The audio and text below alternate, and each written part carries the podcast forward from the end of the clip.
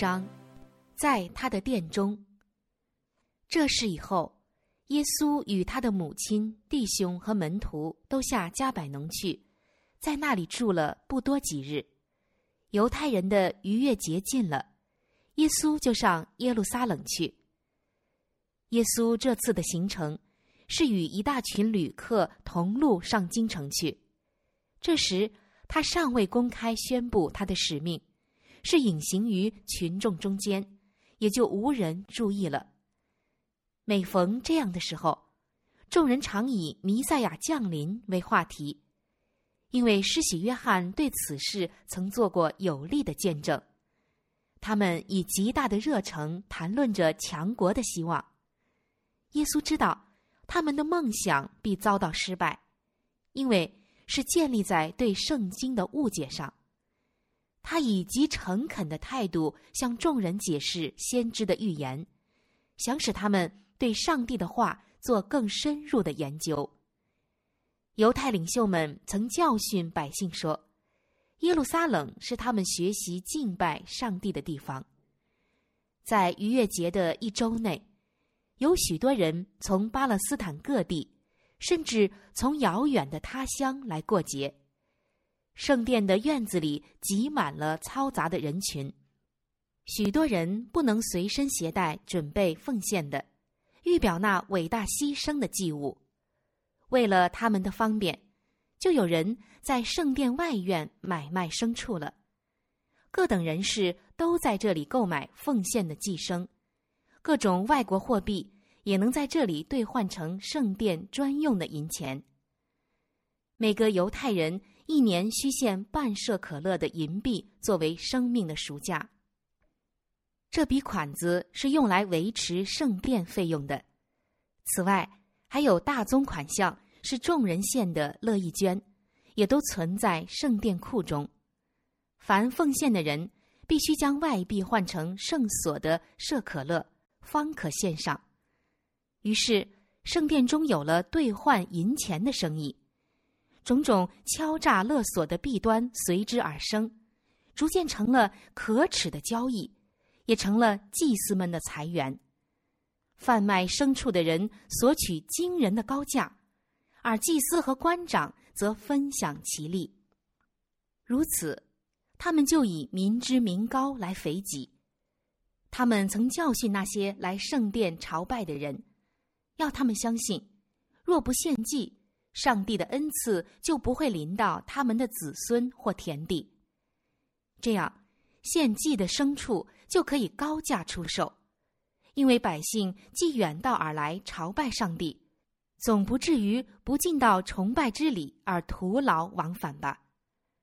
逾越节时所献的祭物很多，所以圣殿的营业额很大，买卖所引起的叫嚣扰乱。使上帝的圣殿成了牛羊市场，斤斤计较的讨价还价，牛鸣羊叫，鸽子咕咕的聒噪，混杂着钱币的叮当声和疾言厉色的争吵声。这种嘈杂的情形，使人无法静心崇拜，而且人向至高者所献上的祷告，都被侵入到圣殿的喧嚣声淹没了。犹太人。对自己的敬谦是非常自豪的，他们对圣殿更为得意，认为人对圣殿说句轻慢的话，就是犯了亵渎的罪。他们非常严格的履行圣殿中的种种礼节，但对金钱的贪爱压倒了宗教上的顾忌。他们绝没想到，自己与上帝亲自设立礼节的本旨已相离甚远了。当耶和华降临在西奈山时，山就因他的灵格而成圣。耶和华吩咐摩西在山的四周规定界限，叫山成圣，又警告百姓说：“你们当谨慎，不可上山去，也不可摸山的边界。凡摸着山的，必要治死他；不可用手摸它，并用石头打死。”或用箭射透，无论是人是牲畜，都不得活。从此，人们受到教训，知道凡是上帝显现之处，就是圣地。上帝圣殿周围的地界应视为神圣的所在。可是为追求财力，这一切都被忽视了。祭司和官长们，身为上帝在国家里的代表，理当纠正圣殿院中的弊端。他们理当在正直和慈爱的德行上做人民的榜样。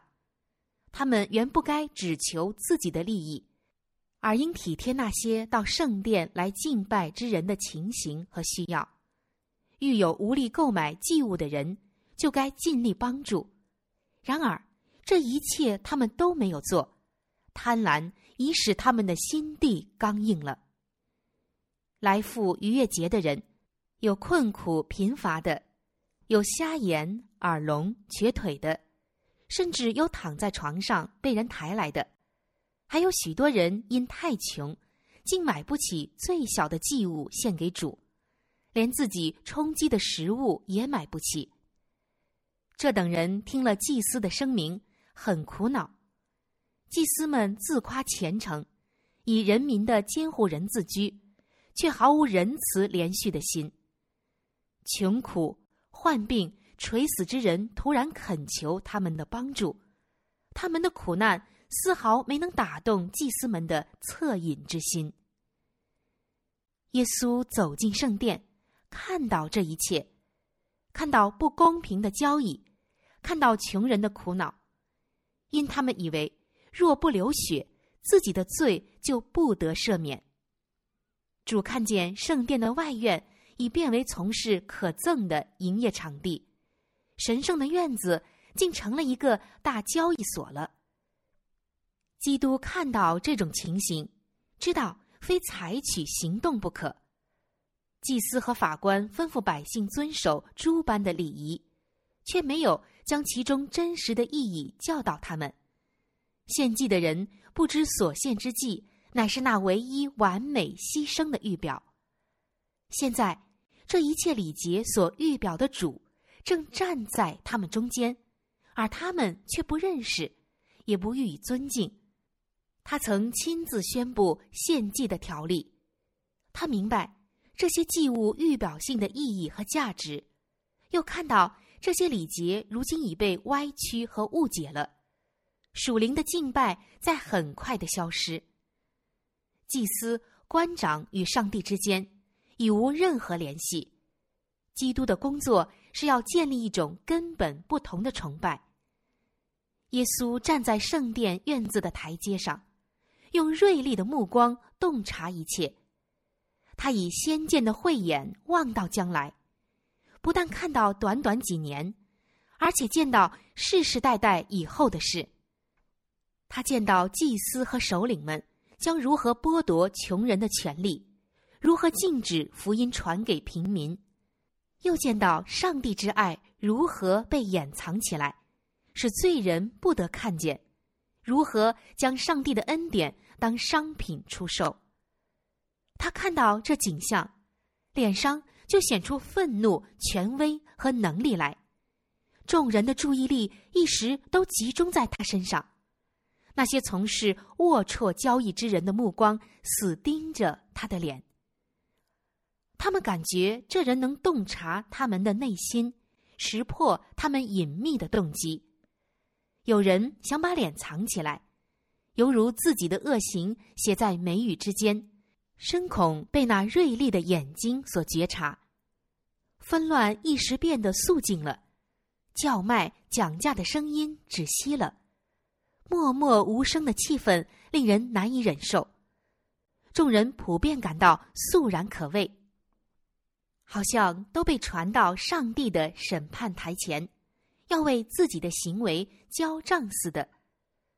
从基督身上，他们看到神性透过人性闪耀出来，天上的主宰站在他们中间，像审判者在末日审判万民一样。虽然。他并未显出将来所要发射的荣光，却有同样洞察人心的威力。他的目光扫视群众，看透了每个人的心灵。他的身体好似腾空升起，显出居高临下的权威，脸上发出神光。他开口说话了，那清脆洪亮的声音，就是在西奈山颁布那被现今的祭司和官长们所干犯之律法的声音，回响在圣殿的庭院之间。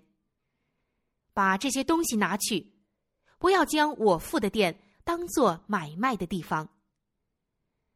耶稣慢慢走下台阶，手中举起进来时搜集的绳子编成的鞭子。吩咐这帮买卖人离开圣殿场地。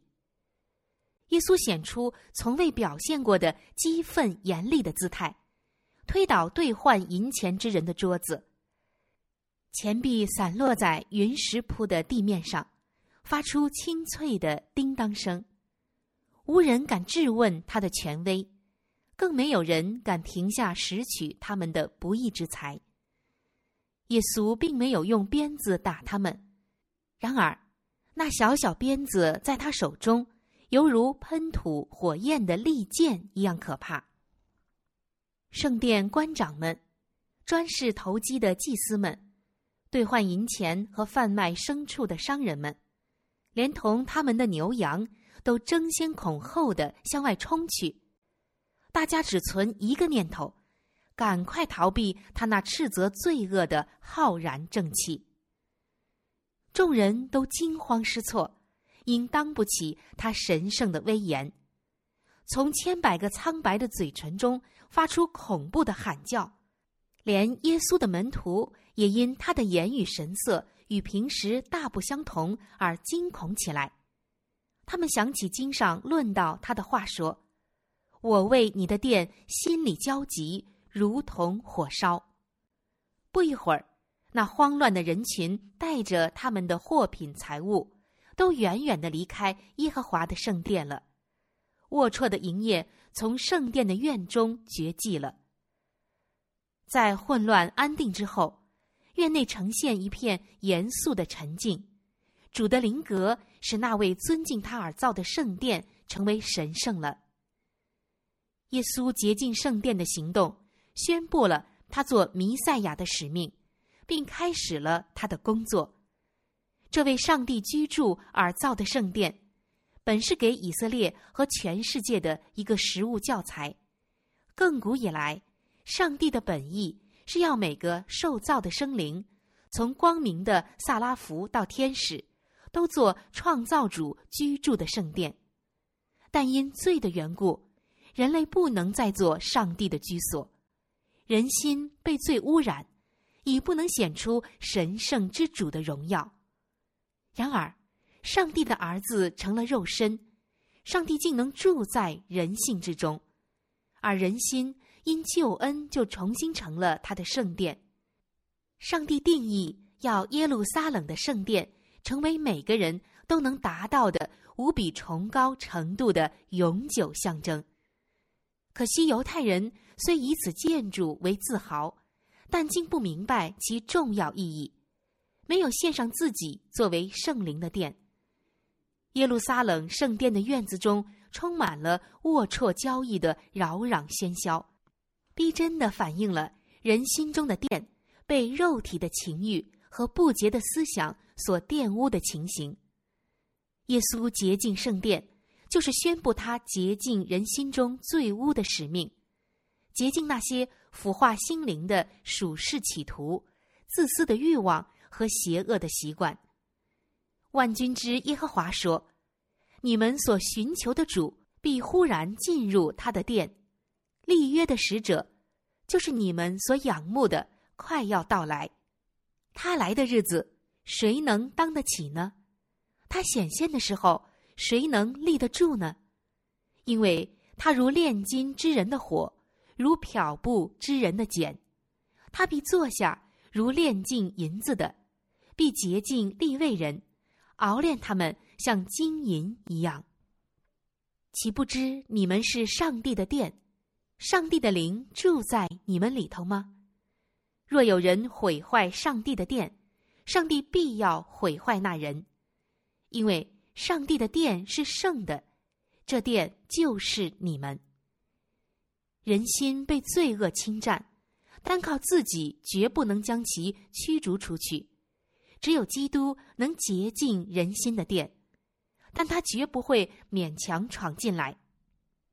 他现在到人心里来，与从前到圣殿不同，因为他说：“看呐，我站在门外叩门，若有听见我声音就开门的，我要进到他那里去。”他来不只是住一天，因为他说：“我要在他们中间居住，在他们中间往，他们要做我的子民。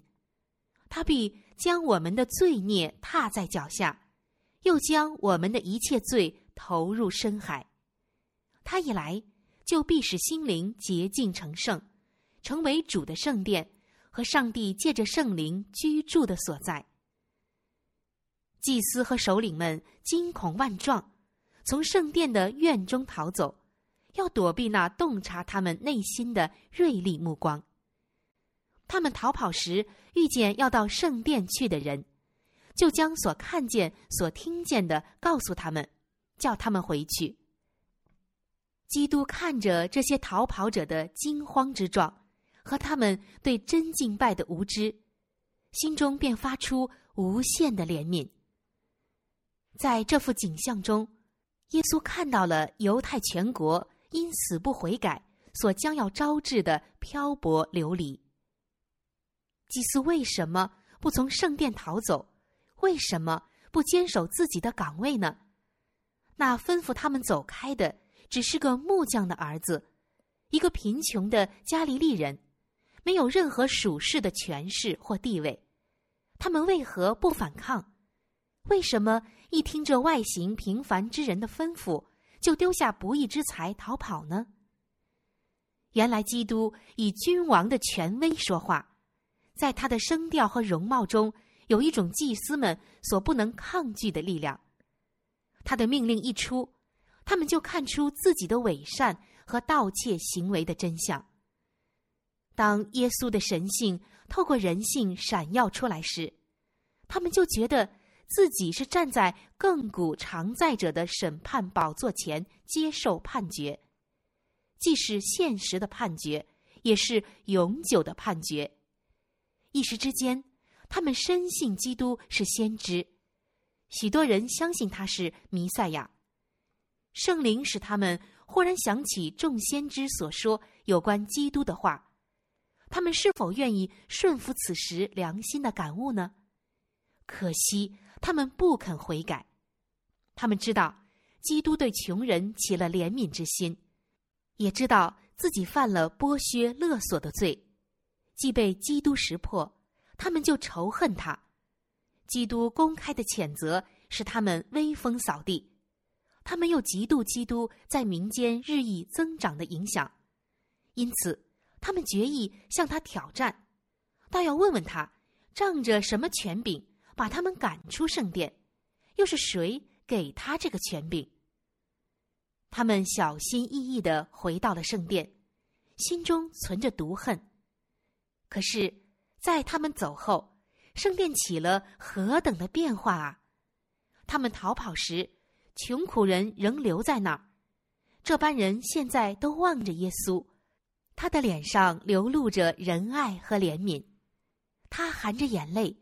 对周围惊慌失措的人说：“不要怕，我必搭救你，你也要荣耀我。我原是为此来到世间。”于是众人都拥在基督面前，发出急切可怜的呼求：“主啊，赐福给我！”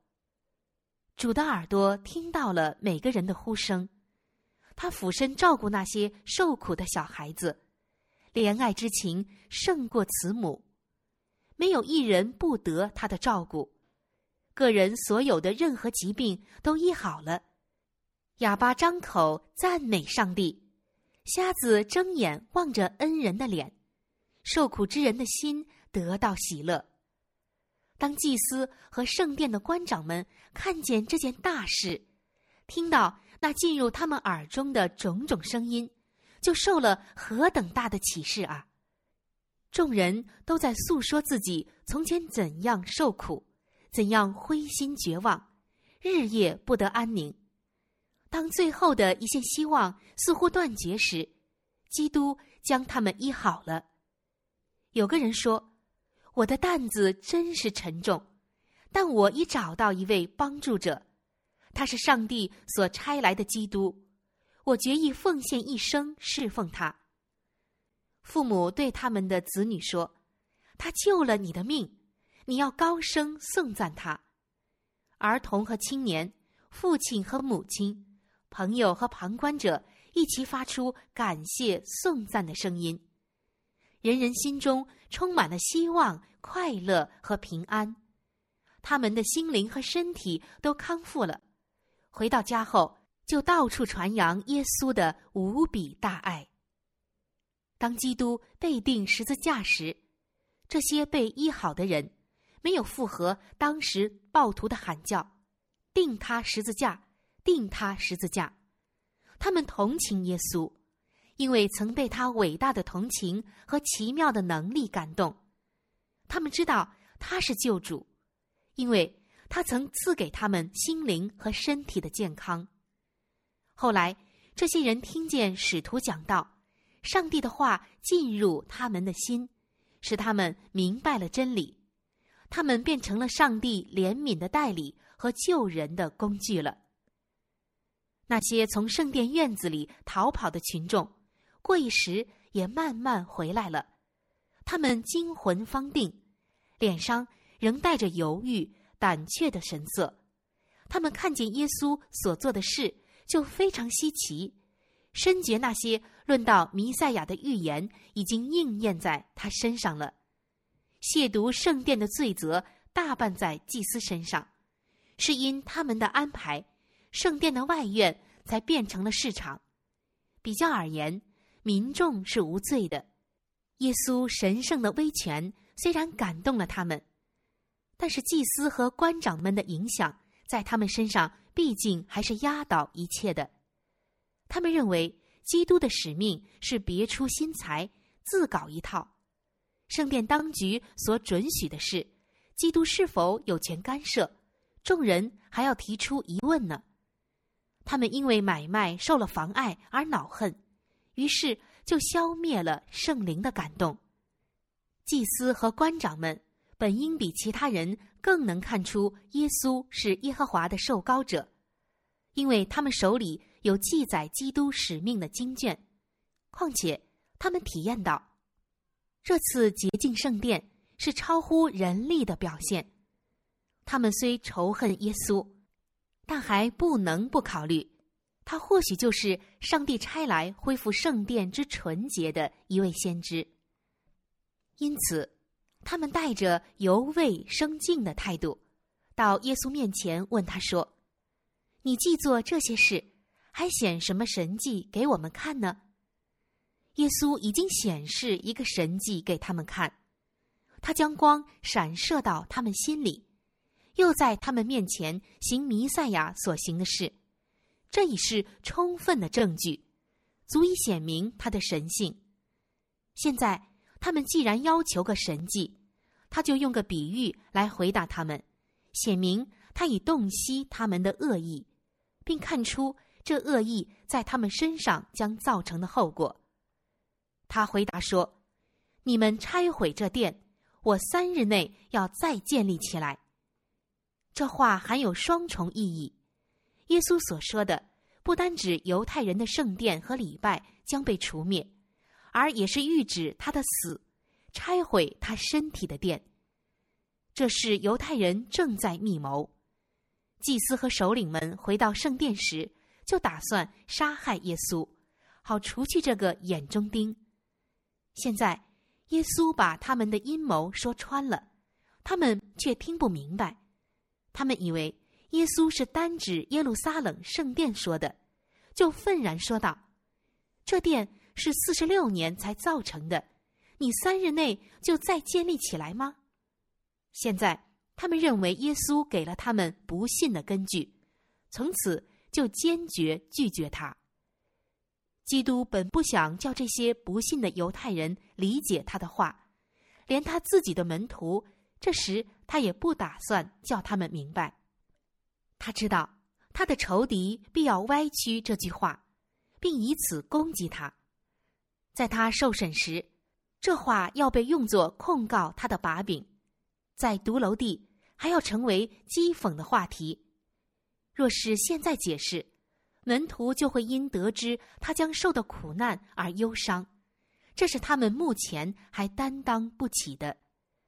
一经解释，就会过早的暴露犹太人的成见和不幸的后果。此时，他们已经走上了这条路，还会坚决的走下去，直到耶稣像羊羔被牵到宰杀之地。基督这句话是为要将信他的人讲的，他知道这话必被重述出来。人们把他提出来时，正值逾越节。让千万人都听见了，还要传到世界各地。到他从死里复活后，这话的意义就明白可见了。对许多人来说，这将是他神性的确凿凭据。由于灵性的愚昧，连耶稣的门徒也往往不明白他的教训。但这些教训，有许多是他们后来在事情发生时才领悟的。耶稣不在他们当中时，他的话变成了他们心灵的依托。就主论耶路撒冷的圣殿说：“你们拆毁这殿，我三日内要再建立起来。”这话还有更深长的意义，是听众未能明白的。基督乃是圣殿的根基和生命，殿中的礼节都是上帝儿子牺牲的预表，祭司职分的设立。是要预指基督做中保的身份和工作，献祭敬拜的整个计划是预表救主受死来救赎世界，所以这种献祭的礼，到历代以来所指的大事成就之后，便再无功效了。因为整个献祭制度是预表基督的，所以离了他，这些就毫无价值。当犹太人把基督致死、弃绝他时，他们就此弃绝了使圣殿及其重祀具有意义的主。圣殿已不再是圣洁的，并已注定要毁灭了。从那日起，祭物和献祭的仪式都失去了意义，像该隐的祭物一样。这些礼不能表现对救主的信心。犹太人杀害基督，实际上。就是拆毁他们的圣殿。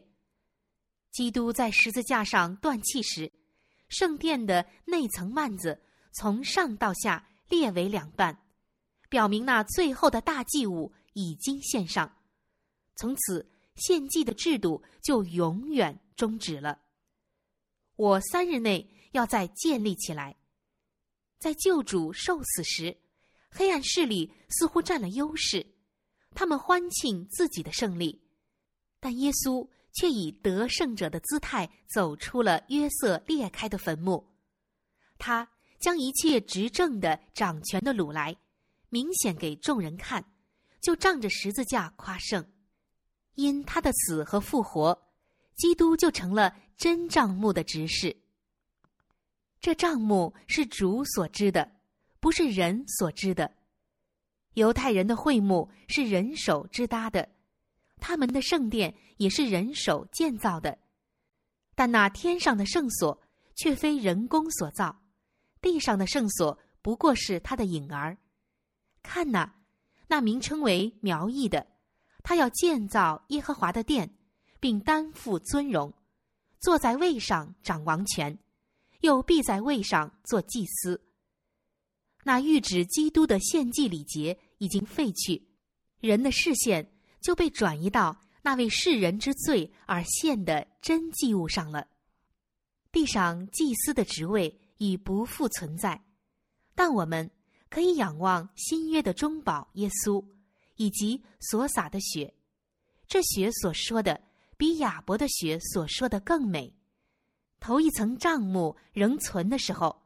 进入至圣所的路还未显明，但现在基督已经来到，做了将来美事的大祭司。经过那更大、更全备的帐幕，不是人手所造，乃用自己的血，只一次进入圣所，成了永远赎罪的事。凡靠着他进到上帝面前的人，他都能拯救到底，因为他是长远活着，替他们祈求。虽然祭祀从地上移到了天上的圣殿，虽然天上的圣所和我们的大祭司不是肉眼所能见的，但门徒绝不至因此蒙受损失，也不至因救主不在而与天上断了交往，或在能力方面有什么减少。耶稣虽然在天上的圣所供职，同时却借着他的灵。仍为他在地上的教会服务。肉眼虽然看不见他，可是他与门徒分离时的应许却应验了。我就常与你们同在，直到世界的末了。他虽将权柄托付给比他弱小的仆人，但他那激励人身心的圣言依然与他的教会同在。我们既然有一位已经升入高天尊荣的大祭司，就是上帝的儿子耶稣，便当持定所承认的道。因我们的大祭司并非不能体恤我们的软弱，他也曾凡事受过试探，与我们一样，只是他没有犯罪。所以，我们只管坦然无惧的来到施恩的宝座前，为要得连续。蒙恩惠，做随时的帮助。